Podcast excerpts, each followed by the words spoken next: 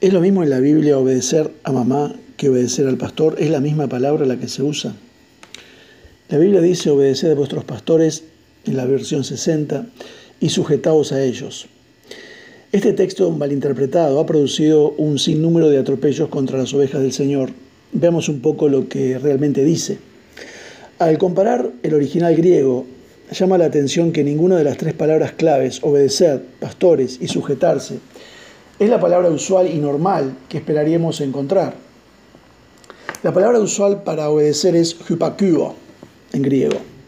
Aquí en cambio en hebreos tenemos la palabra peithomai, que es la voz media reflexiva de peitho, convencer. Una traducción más literal sería entonces déjense convencer. O sea, aquí no se trata de una obediencia ciega a cualquier decisión ni a todos los temas que se le ocurran pensar a un pastor. Más bien se trata de seguir a alguien que tiene buenas razones, convincentes y bíblicas, para la edificación del carácter de Cristo en los creyentes y no es un llamado a dejar el cerebro desconectado.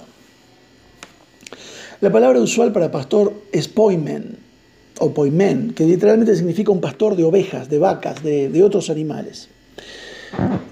Pero aquí, en cambio, tenemos la palabra hegúmenos, que viene de hegomai, geogamai, guiar o considerar. La misma palabra hegúmenos es traducido como guiador en Mateo 2.6 y como el que dirige en Lucas 22.26. Una traducción apropiada sería quizá guía. Se levanta aquí la pregunta, ¿pastorado o pastoreo es idéntico con liderazgo de la iglesia? La tradición actual de la iglesia dice sí, pero el Nuevo Testamento dice no, ya que habla de una forma distinta.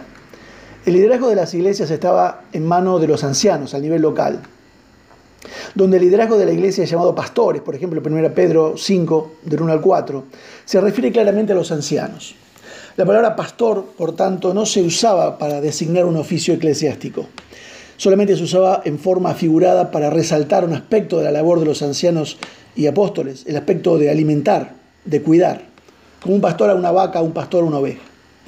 Ninguna iglesia del Nuevo Testamento fue dirigida por un solo pastor o líder al que los demás pastores o ancianos hayan tenido que someterse, ni con el nombre de simples copastores o colaboradores, como es el caso de la mayoría de las iglesias evangélicas.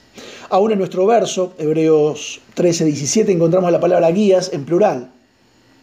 Quizá lo dicho parezca un detalle insignificante, pero me parece importante seguir recordando que el pastorado de la mayoría de las iglesias actuales no es lo que el Nuevo Testamento entiende con esa palabra y que no podemos simplemente proyectar las estructuras de una iglesia actual dentro de las palabras del Nuevo Testamento. El propio contexto de Hebreos 13 nos da una pauta adicional acerca de estos guías.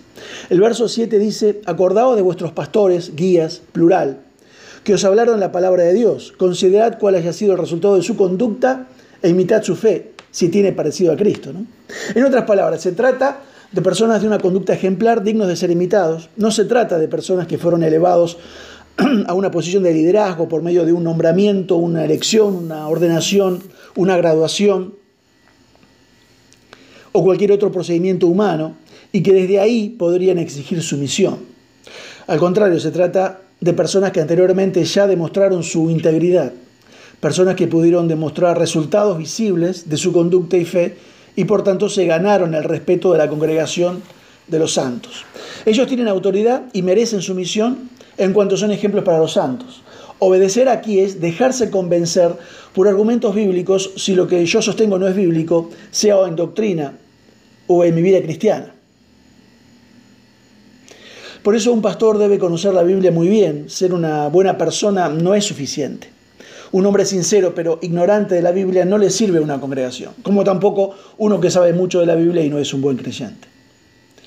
Pasamos ahora a la palabra someteos o sujetaos. La palabra griega usual es hypotazo, que significa sumisión por causa de la posición que uno tiene.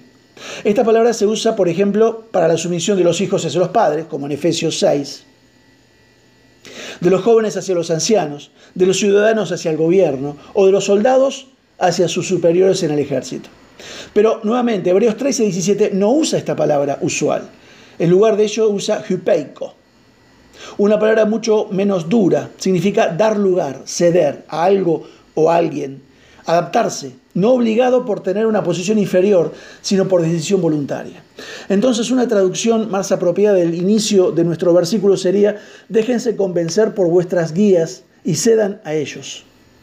Esto da una imagen más clara de lo que es la sumisión dentro de la iglesia cristiana. Un reconocimiento voluntario de la autoridad de aquellos hermanos que destacan por su vida y madurez espiritual, ejemplar o testimonio, y por tanto son dignos de ser escuchados e imitados. No es un asunto de jerarquía eclesiástica ni de cadena de mando, más bien es un asunto de autoridad relacional, basada en la madurez espiritual personal. En síntesis, el texto citado dice, déjense aconsejar por quienes les llevan la delantera en lo espiritual. Que Dios te bendiga.